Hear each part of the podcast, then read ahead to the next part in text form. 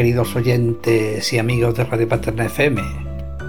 Este programa de hoy está dedicado a los cuentos infantiles, esos cuentos que son originales de nuestros amigos los poetas de Radio Paterna FM y que serán leídos por ellos o por otras personas, simplemente para la distracción y el que todos sepamos sacar las conclusiones y las enseñanzas educativas que todos nos proponen.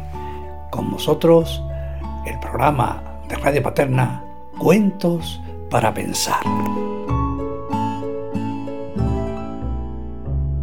Cuento que vamos a oír lo haremos en la voz de Adriana Reyes, una chica de Nueva Cartella a la que le encantan los cuentos que escribo. Por eso ella hoy nos va a recitar el Fermín del fin, que se sabe de memoria y lo suele repetir a sus amigas.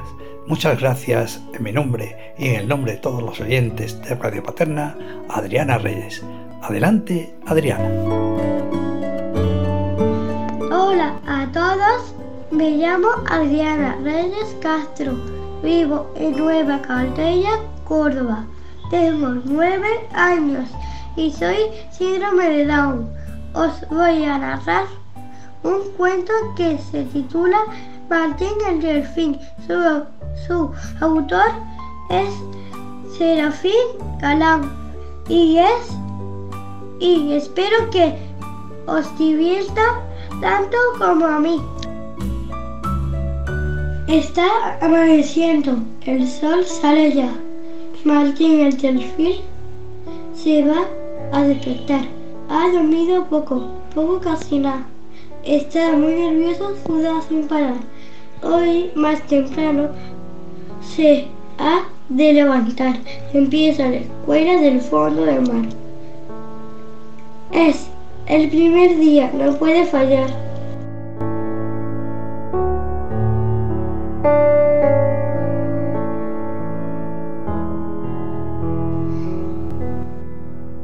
Pronto se despide de papá y mamá. La delfina Lila casi va a llorar.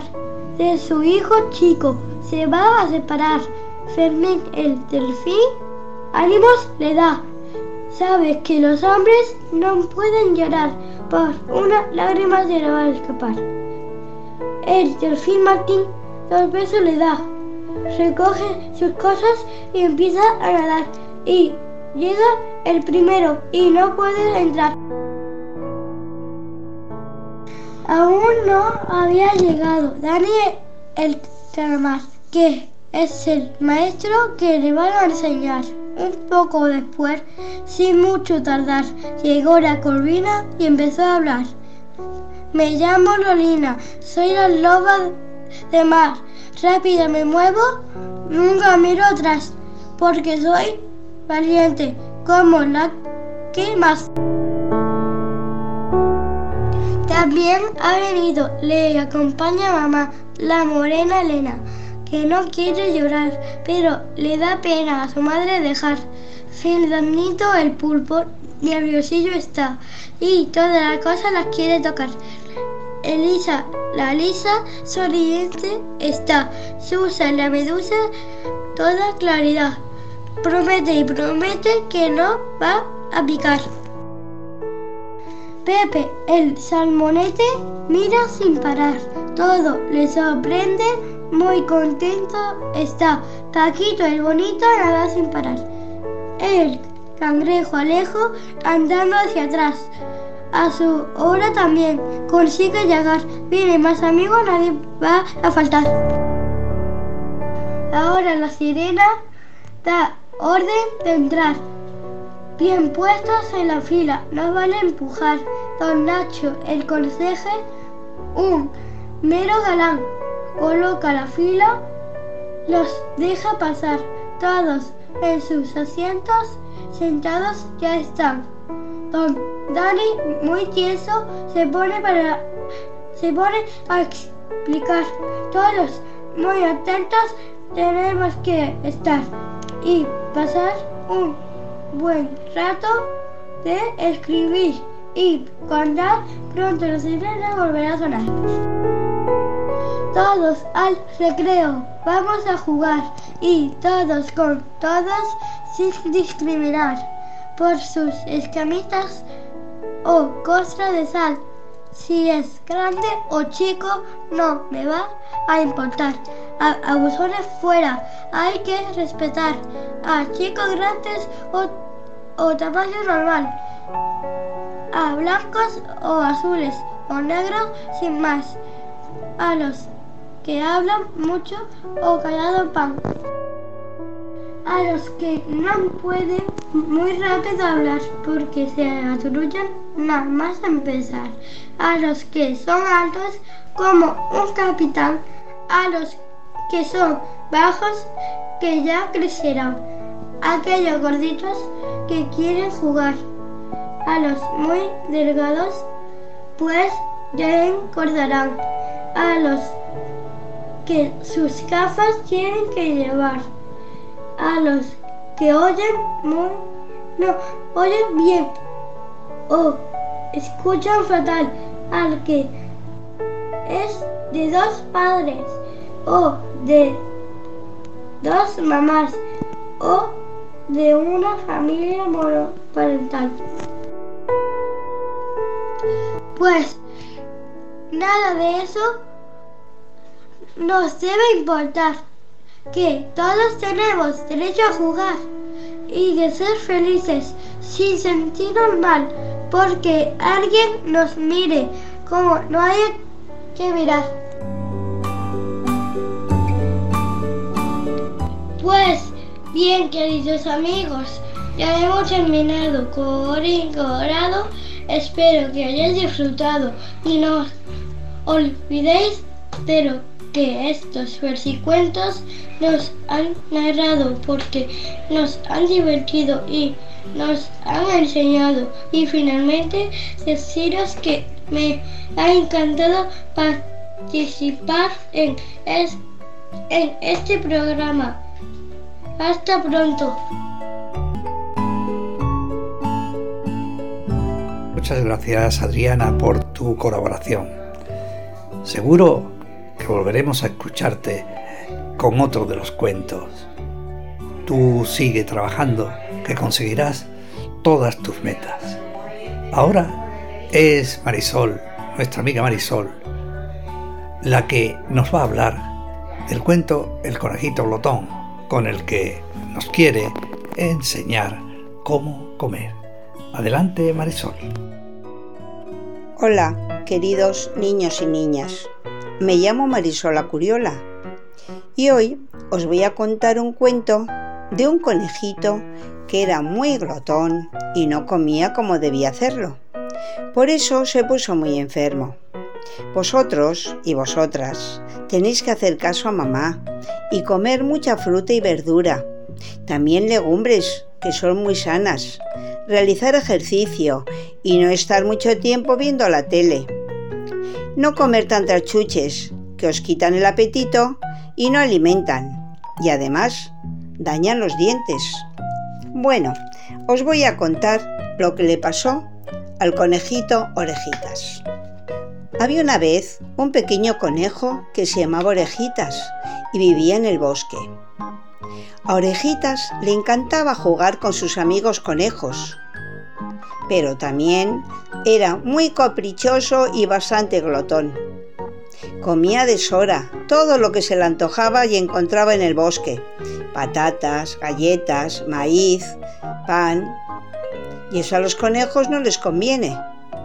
No dormía lo suficiente y se hartaba de zanahorias tumbado en la hierba, que era lo que más le gustaba, sin ningún control. Un día, mientras jugaba con sus amigos, empezó a sentirse cansado, le costaba respirar y también sentía un dolor en el pecho. Preocupados, sus amigos lo llevaron a visitar a una sabia abuela coneja que vivía cerca de allí. Y ella le explicó que esos síntomas podían estar relacionados con problemas en su corazón. La abuela coneja le recomendó hacer ejercicio diariamente y comer una dieta saludable con verduras frescas y mucha fruta. Orejitas se comprometió a seguir estos consejos y empezó a sentirse mucho mejor. Ahora, cada día, hace ejercicio corriendo por el bosque con sus amigos. Come con moderación zanahorias y otras verduras y procura cuidar su cuerpo y su mente. También le gusta compartir estos consejos con todos sus amigos del bosque para crear un ambiente saludable y feliz.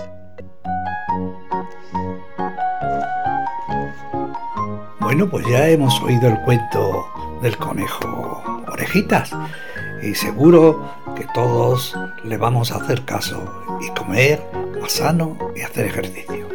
Ahora es Acela, Acela Ramírez, nuestra cubana favorita, la que nos trae otro cuento, un cuento de El niño y la mariposa. Mi cuento se titula Piti.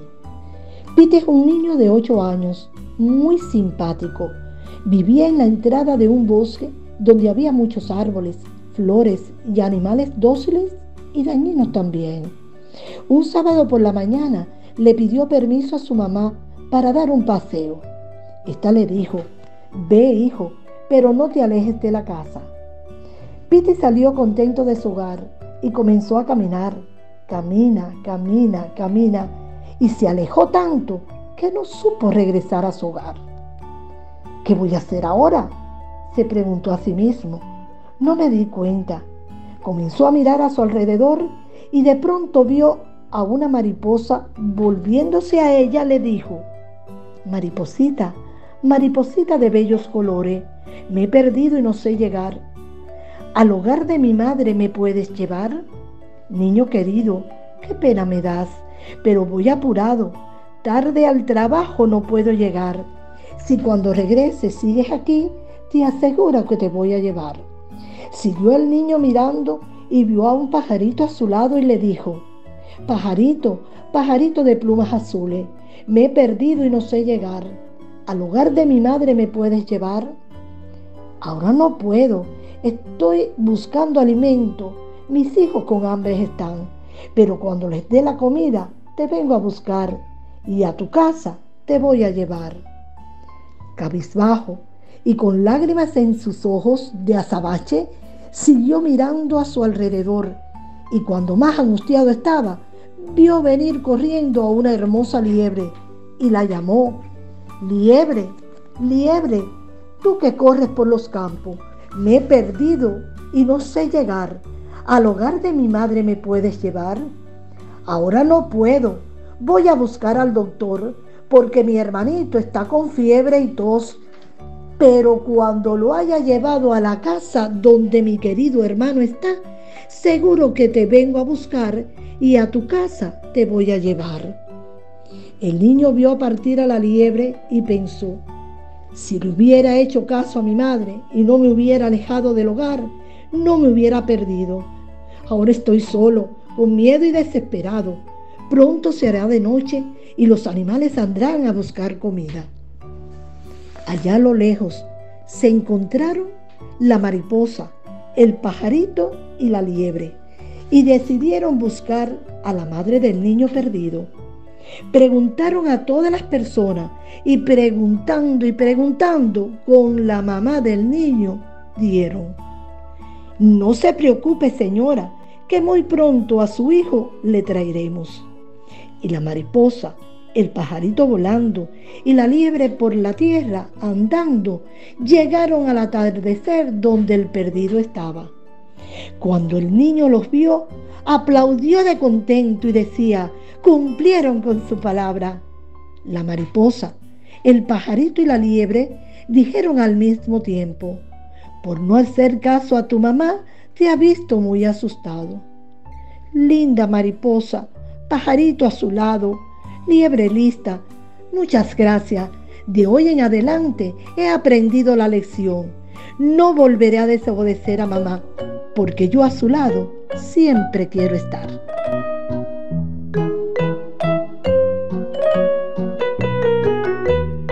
Bueno amigos, ya hemos oído cómo el niño perdido fue encontrado por la mariposa, la liebre y demás. Hay que hacer caso y hay que ser obediente siempre, siempre a los mayores. Y ahora es nuestra querida amiga Carmen Navarrete las que nos cambia de tema y nos va a hablar de una nube, de una nube especial, la nube Lola. Hola, me llamo María del Carmen Navarrete Barrena. De nuevo es un placer el que pueda compartir mis escritos acompañada por los amigos y oyentes que nos siguen de Radio Paterna FM. Hablar de los niños es hablar de inocencia, de alegría, de esperanza, de ilusión y de felicidad. A la hora de escribir para ellos, me imagino un mundo lleno de fantasía, pero a la vez lo hago desde la realidad en la que vivimos, en la que los valores humanos se reflejan y siguen dentro de una naturaleza viva y sobre todo que la conciencia siga estando presente y no importe la edad que tengamos cada uno. Y ya sin más, doy paso al cuento que lleva por título Lola, la pequeña nube. Lola era una pequeña nube que le gustaba jugar por encima de las otras nubes. Siempre estaba comiéndose las pelucillas voladoras y bebiéndose el agua de su madre. De vez en cuando le daba pequeños mordisquitos a las nubes recién nacidas y decía que eran tan jugosas que parecían bolitas dulces de algodón. Pero un buen día, una de ellas estaba tan cargada que no se dio cuenta que la pequeña Lola se había quedado dormida sobre ella. Una vez que llegaron a la montaña, el cuerpo de la nube se quedó completamente vacío. Una corriente de aire se interpuso ante ella y los bracitos de Lola fueron perdiendo fuerza al mismo tiempo que se apartaban de la nube. Era como si alguien estuviera tirándole de uno de sus pies. Lola, algo asustada, no sabía qué hacer en medio de la oscuridad. ¡Eh! Déjame. ¿Dónde me llevas? ¿Y tú, quién eres? preguntó Lola al verlo junto a ella. Soy el viento, amigo de las nubes y del agua dijo la voz, ¿y vosotras? Las que tenéis que viajar de un lado para otro y darles de beber a la tierra para que se fortalezcan las plantas y crezcan vigorosas y ricas en vitaminas. Igual que os alimentáis vosotras, lo hacen millones de seres que viven en el mundo, sobre todo los niños para que sigan fuertes y sanos. Pues yo no puedo viajar tan lejos, respondió la pequeña nube frotándose los ojos. No soy una nube cualquiera, me llamo Lola y quiero volver con mi madre. Eres como las demás, dijo el viento enfadado. Si te has despegado de ella, tienes que trabajar. Señor viento, que ha sido por equivocación, y si no aparezco pronto se enfadarán mis compañeras. El viento la miró fijamente y señalándole con uno de los dedos, dijo, ya veremos, lo pensaré. Ahora tienes que cargar el agua. Estamos en una nueva estación y la lluvia es algo muy importante. Lola tenía tantas ganas de abrazar a su madre que se dirigió hasta el río para comenzar la tarea, en la que trabajó durante horas y horas hasta la llegada de la tarde.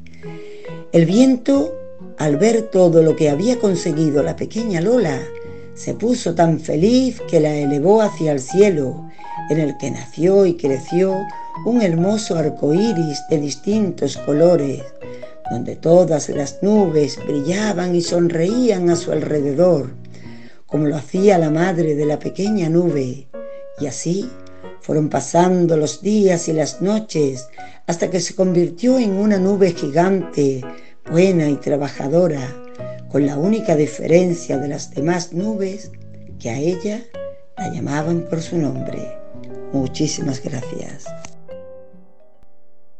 después de oír eh, la historia, la preciosa historia de la nube Lola, nos toca oír a nuestra querida amiga Marida Solenís, profesora de infantil durante mucho tiempo en Puerto Real, que nos va a hablar de otra bonita historia, el delfín Pipo.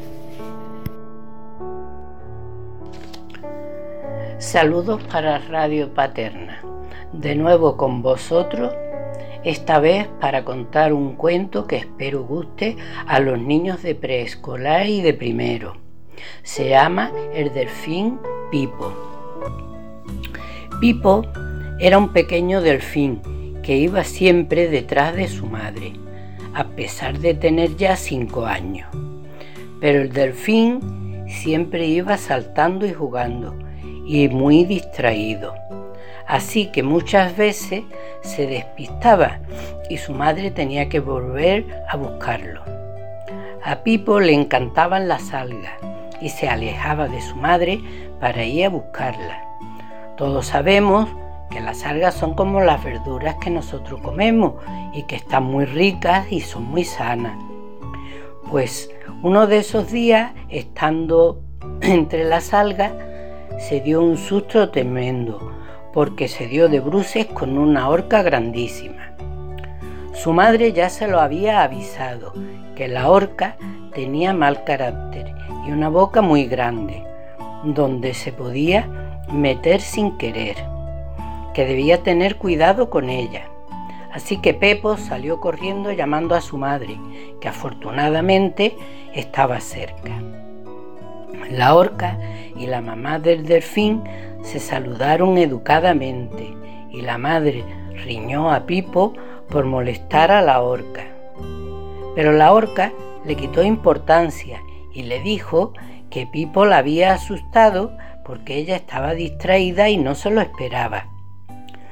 A continuación se despidieron y cuando iban por el camino, el pequeño delfín muy orgulloso le contó a su madre que él había asustado a la orca.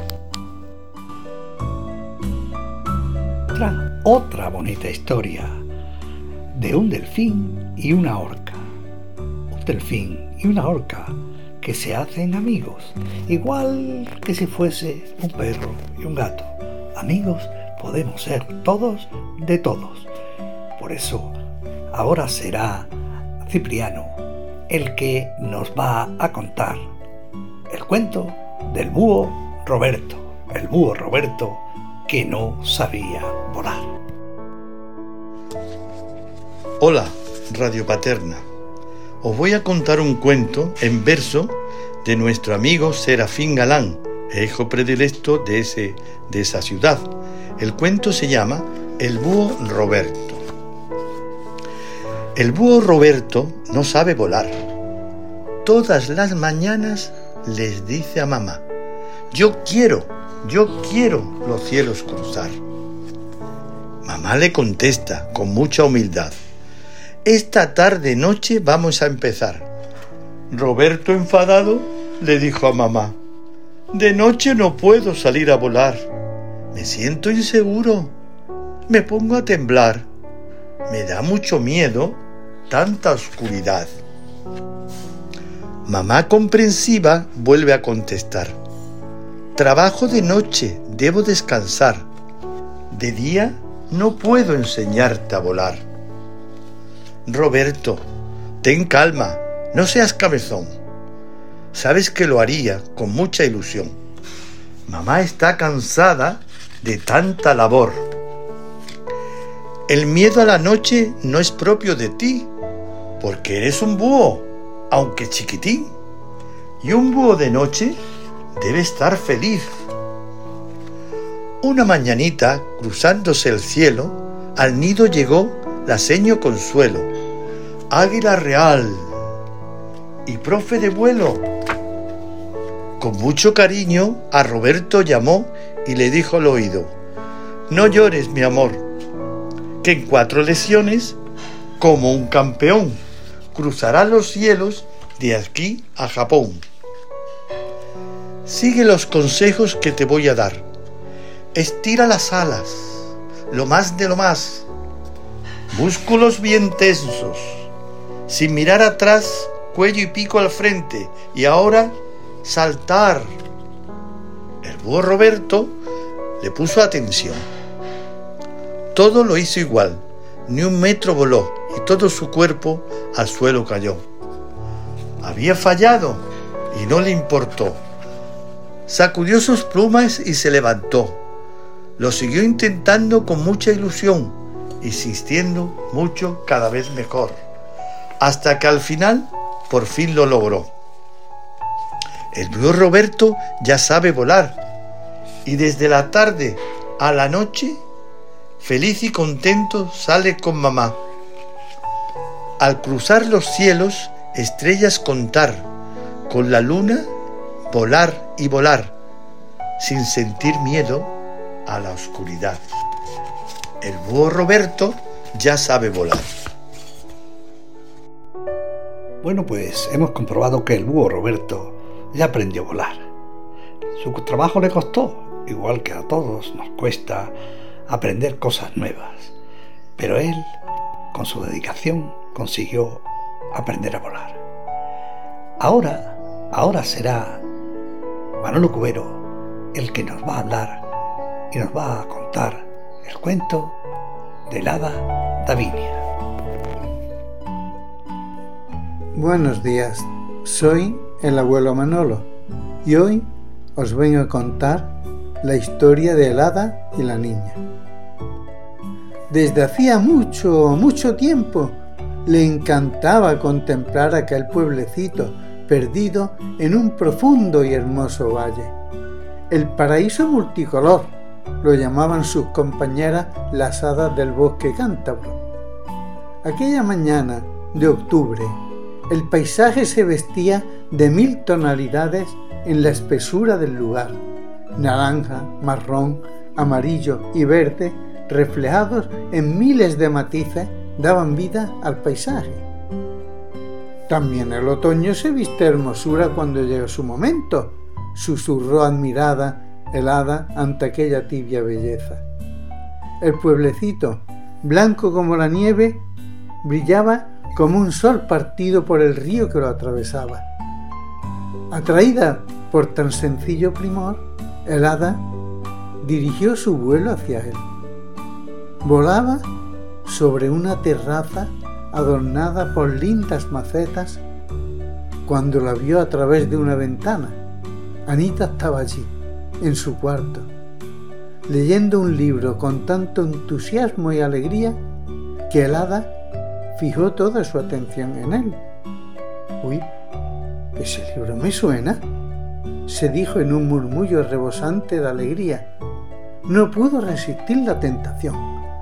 Procurando pasar desapercibida, se acercó hasta la ventana. Observó con atención hasta que, al pasar una página del libro, la niña lo inclinó lo suficiente para permitir al hada ver la portada durante un segundo. Fue suficiente. El hada brincó de alegría, pues, como había sospechado, aquel era su libro, la historia del hada Anjana. La niña lo vivía con tal entusiasmo que Anjana, el hada de los bosques cántabros, se sintió el hada más feliz del universo. El libro de mi vida, se dijo entusiasmada. No puedo desilusionarla. Tengo que darme a conocer a esa linda muchacha. Quiero, quiero ser su amiga. Y se lanzó. Se deslizó silenciosamente por la ventana, embargada por escena tan sencilla y hermosa. Buscó el rincón desde el que disfrutar de tan divino acontecimiento. Así soñó con un mundo feliz y en él se quedó dormida embriagada por la dulzura. ¿Cuánto tiempo duró el sueño?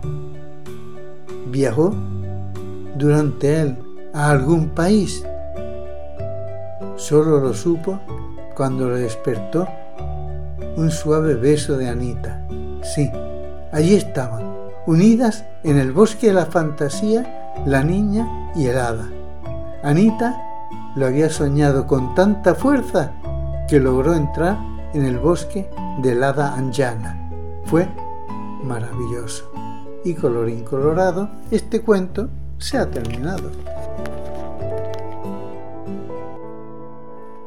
Después de escuchar el cuento de las hadas que nos ha traído Manolo Cubero, vamos a oír eh, a Virginia Cobos, la gran Virginia, que nos trae un cuento educativo que se llama Marco no se lava los dientes.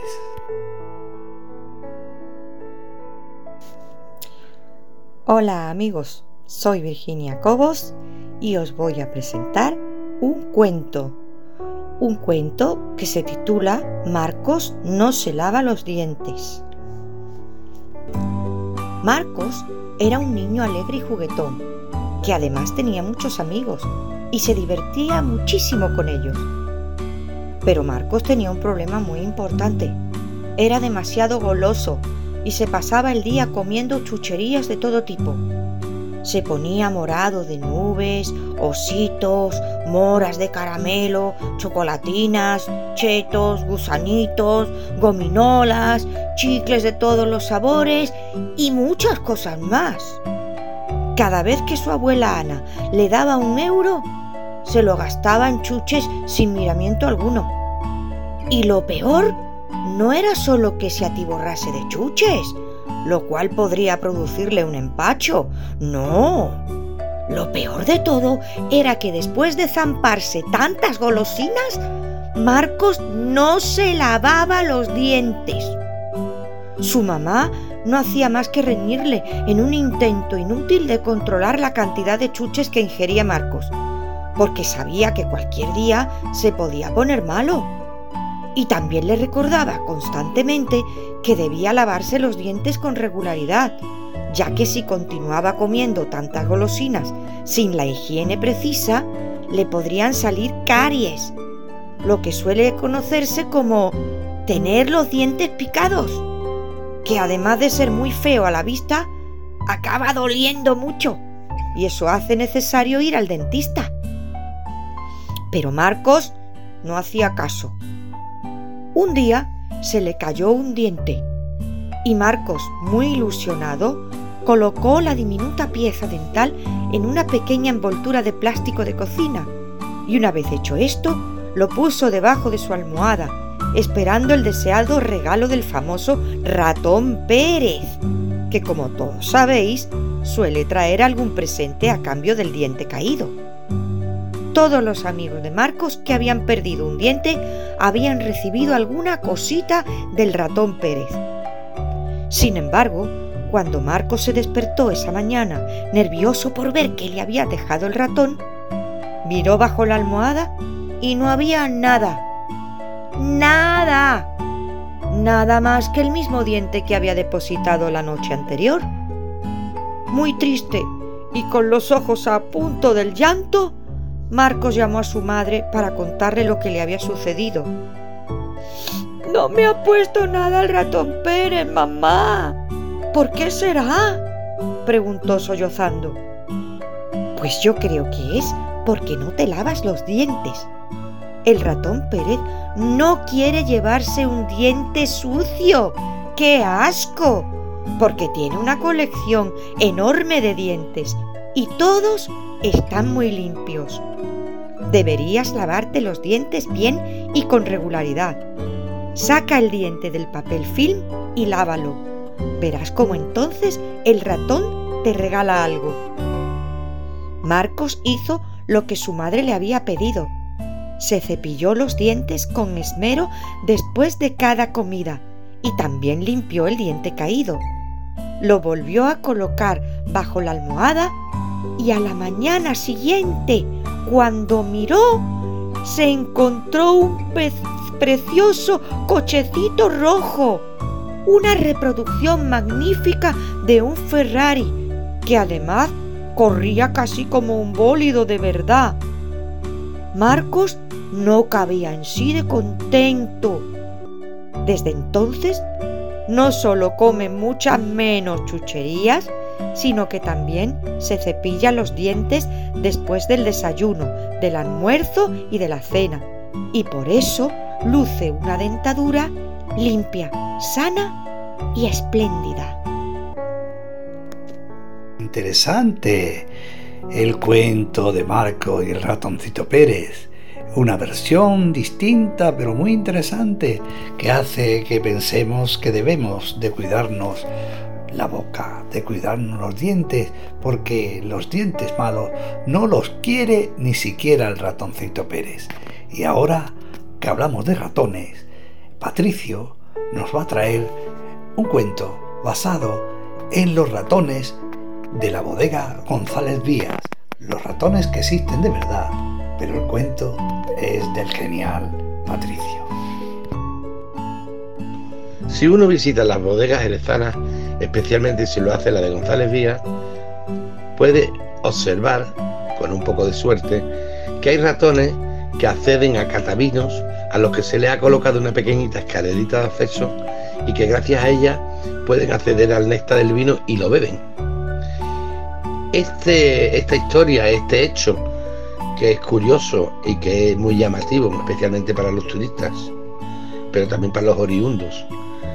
Bueno, pues esta historia este hecho me hizo, me provocó que escribiese un cuento que titulé, que titulado Alfonso y Leonor, ratones de bodega, y que aunque inicialmente pudiese parecer que lo es para niños, también lo es para adultos amantes del vino. Alfonso era un ratón gris que vive en las calles empedradas de la ciudad de Jerez de la Frontera. Entre sus viejos edificios encuentra siempre un rincón donde guarecerse, especialmente en invierno, en esos días de lluvia fuerte y potente viento que hace intransitable esta ciudad del sur de España, especialmente por un ratón como Alfonso.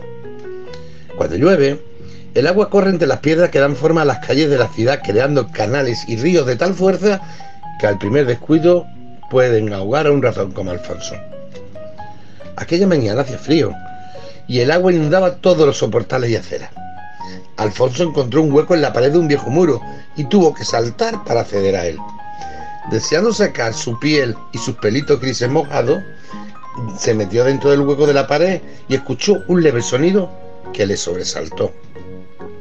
No, no temas, le dijo una hermosa ratona de piel marrón y blanca que le miró a los ojos tal como Alfonso la sorprendía. Perdona si te molesto. Con esta lluvia es imposible caminar por la ciudad, respondió afable Alfonso. ¿Vives aquí? le preguntó. No, no, estoy buscando casa, pero con este aguacero no puedo moverme, respondió alegre la ratona. Me llamo Leonor, dijo. ¿Y tú? preguntó cortésmente a continuación. Alfonso, dijo el ratón sonriendo a pesar de estar empapado. Adentrados en el hueco del muro para evitar que el agua que aún caía les salpicase, una tenue luz se les mostró al fondo del túnel creado por aquellas piedras que les cobijaban. Parece que hay otra salida, dijo Leonor entusiasmada por el descubrimiento. Vamos a ver qué encontramos, le dijo Alfonso antes de comenzar sin temor su andadura hacia el fondo de aquel pasillo improvisado. Alfonso, menos valiente que su nueva amiga, caminó cauteloso tras sus pasos. Al final del pequeño pasaje, inmenso y sin esperarlo, se les ofreció una gran nave de luz tenue y atmósfera fresca, aunque no fría, que sorprendió a ambos. ¡Qué hermoso! Es una bodega, dijo Leonor en tanto que daba un salto de más de un metro de altura hasta alcanzar un suelo dorado cubierto de tierra albera. Ven, ven, le gritó desde abajo Alfonso. Este, animado por la ratona, dio finalmente un brinco hasta situarse junto a ella. El recinto presentaba techos altos a dos aguas con vigas oscuras y pasillos grandiosos, amueblados por toneles de madera superpuestos uno sobre otro, alcanzando incluso su altura en alguna de sus zonas. El olor a vino embriagaba y el silencio inundaba con una paz cautivadora. ¿No has estado nunca antes en una bodega? le preguntó Leonor Alfonso. La ratona, sin esperar respuesta alguna, le pidió que le siguiera. Ven, Alfonso, déjame que te enseñe lo mágica que son, le dijo señalando con su patita las barricas. En esos toneles de madera, también llamados botas, se cría el vino y se envejece. Del zumo que se obtiene de la uva prensada tras ser recogida de la viña y una vez que ha fermentado en unas inmensas vasijas, se pasa a estos toneles que tienes aquí y que son las criaderas. En los más altos están los vinos más nuevos y permanecen en ellos un periodo de tiempo que los jerezanos llaman sobre tablas. Cada año se pasa de un tonel alto a uno más bajo para que siga tomando cuerpo hasta que llega a la bosta que toca el suelo. Por eso a esta se le llama solera. ¿Y cómo sabes tanto de vinos? preguntó lleno de sorpresa a Alfonso. Pasé mi infancia en una bodega jerezana hasta que un gato enorme nos echó a mí y a mis hermanos. Espero que en esta bodega no haya ninguno, dijo Leonor mostrando temor por primera vez en tanto que continúa animada con su explicación. El vino se cubre de una capa blanca que se llama velo de flor. Eso es lo que hace que el vino fino jerezano sea tan exquisito, explicaba animosa Leonor. Levaduras de velo de flor. ¿Y qué son las levaduras? dijo ignorante Alfonso. Las levaduras son seres pequeñitos, más que tú y que yo, que ni se ven y que transforman el azúcar de la uva en alcohol. Por eso están tan ricos. Aunque el vino debe tomarse en pequeñas dosis, el alcohol es rico al paladar, pero no es bueno que se abuse de él, dijo informando a su vez. Además, continuó argumentando la ratona, el vino solo puede beberlo los adultos. El vino no es para niños. Yo ya soy mayor, si es que a eso es lo que te refieres, dijo Alfonso un poco molesto. Este sitio sería genial como hogar, continuó diciendo Leonor. Me encantaría vivir de nuevo en una bodega. Ojalá pudiéramos quedarnos en ella para siempre, siguió expresando alegre la ratona. Siempre hay comida porque los toneles son de madera vieja y suele haber huevos de polilla, gusanos del corcho y larvas. Son exquisitas.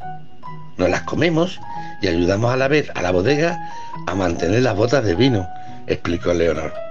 De pronto, en el silencio de la bodega, entre aquellos toneles, se escuchó un sonido que obligó a Alfonso y a Leonor a esconderse temeroso de que un peligro inesperado le interrumpiese aquella visita. Tal vez el mayor de los peligros que puede tener un ratón en su vida, un gato poderoso y malhumorado.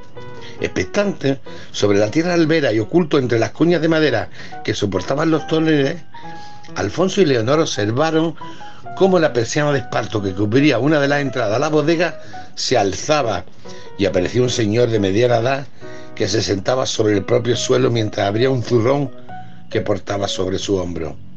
Una voz potente se escuchó entonces más allá del parque de barricas. Pepe, ¿dónde te has metido? Estoy junto a los toneles, en el pasillo del fondo. Voy a comer el bocadillo aquí. Respondió en voz alta en tanto que aprovechaba la calidez de la bodega para disfrutar de su almuerzo con un catavino lleno de exquisito vino oloroso. ¡Qué hambre tengo! le dijo entonces Leonor a Alfonso. Llevo toda la mañana sin probar bocado. Alfonso miró a aquel señor que entre bocado y bocado dejaba escapar y aún sin querer migajas del pan que le alimentaban. Si pudiera hacerme con uno de esos trocitos, se lo daría a Leonor. Es una ratona tan dulce y cariñosa, pensaba Alfonso. Y así, inesperadamente, con sus pasos más rápidos que en su pensamiento y sin que Leonor pudiese hacer nada para impedírselo, Alfonso Veloz atravesó la calle de Albero franqueada por los toneles de vino hasta colocarse a los pies de Pepe, dispuesto a llevarse alguno de aquellos trozos de pan que escapaban de sus manos y de su boca. Pepe, sorprendido, observó inmóvil a Alfonso, que le miraba fijamente, paralizado por haber sido descubierto. Un ratón en mi bodega, expresó afectuosamente el bodeguero. ¿Tienes hambre? le preguntó mientras lo miraba lleno de tenuda, siendo consciente que aquel pequeño animal no podía contestarle. Ven, ven, come, le dijo a la vez que colocaba un trozo de pan con su mano próximo a la boca de Alfonso. El ratón, antes de probar bocado, volvió sus ojos hacia el rincón de la nave en que sabía que Leonor se encontraba y que de seguro le estaba mirando. Ella, sorprendida y aún cautelosa, Lentamente se acercó hasta donde se encontraba su amigo colocándose junto a él. Otro ratón, dijo Pepe sonriente. Ven tú también, toma un poco de pan y come, dijo el trabajador mientras se marchaba y dejaba varios trozos de pan sobre el suelo. Alfonso y Leonor comenzaron a comer gustosos, saboreando aquellos trozos de pan como si fuesen los mejores manjares del mundo. A los pocos minutos, Pepe, el trabajador de la bodega, aparecía de nuevo y se acercaba hasta los ratones, hablándoles dulcemente en tanto que colocaba un catavino lleno de vino oloroso en el suelo junto a ellos. Unos finos palitos hacían las escalones, permitiendo a los ratones acceder al caldo jerezano.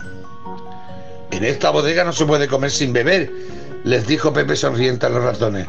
Y vosotros ya parecéis ya ratones adultos, así que podéis beber vino, terminó diciéndole. Pepe, ya lejos y observante al fondo del pasillo, increpó a los ratones. Comed y bebed tranquilos. En esta bodega no tenemos gatos. Si no has probado nunca el vino de Jerez, no sabes lo que es beber vino, dijo la ratona animando a Alfonso a la vez que con sus pequeñas patitas accedía lentamente hasta el borde de la copa. Tras ella, Alfonso hizo lo mismo y saboreó el néctar que le inundó el paladar y las fosas nasales. Pepe, a lo lejos, sonreía feliz observando a los dos ratones que desde aquel día decidieron vivir en aquella bodega que hicieron su hogar. Alfonso y Leonor tuvieron muchos ratoncitos y vivieron felices y comieron perdices en aquella maravillosa bodega jerezana.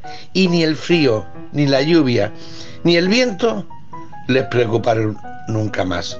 Hoy, en Jerez de la Frontera existe un vino oloroso que recibe el nombre de Alfonso y un vino medium que se llama Leonor.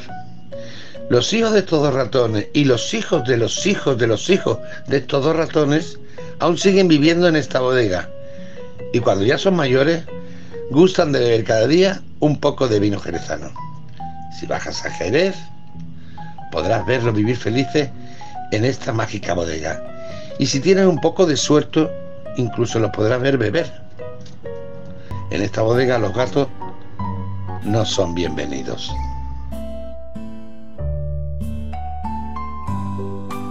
Con la historia de Alfonso y Leonor, esos ratones de la bodega González Vía, damos por finalizada este programa, esperando que lo hayáis pasado, por lo menos también como lo hemos pasado nosotros al hacerlo.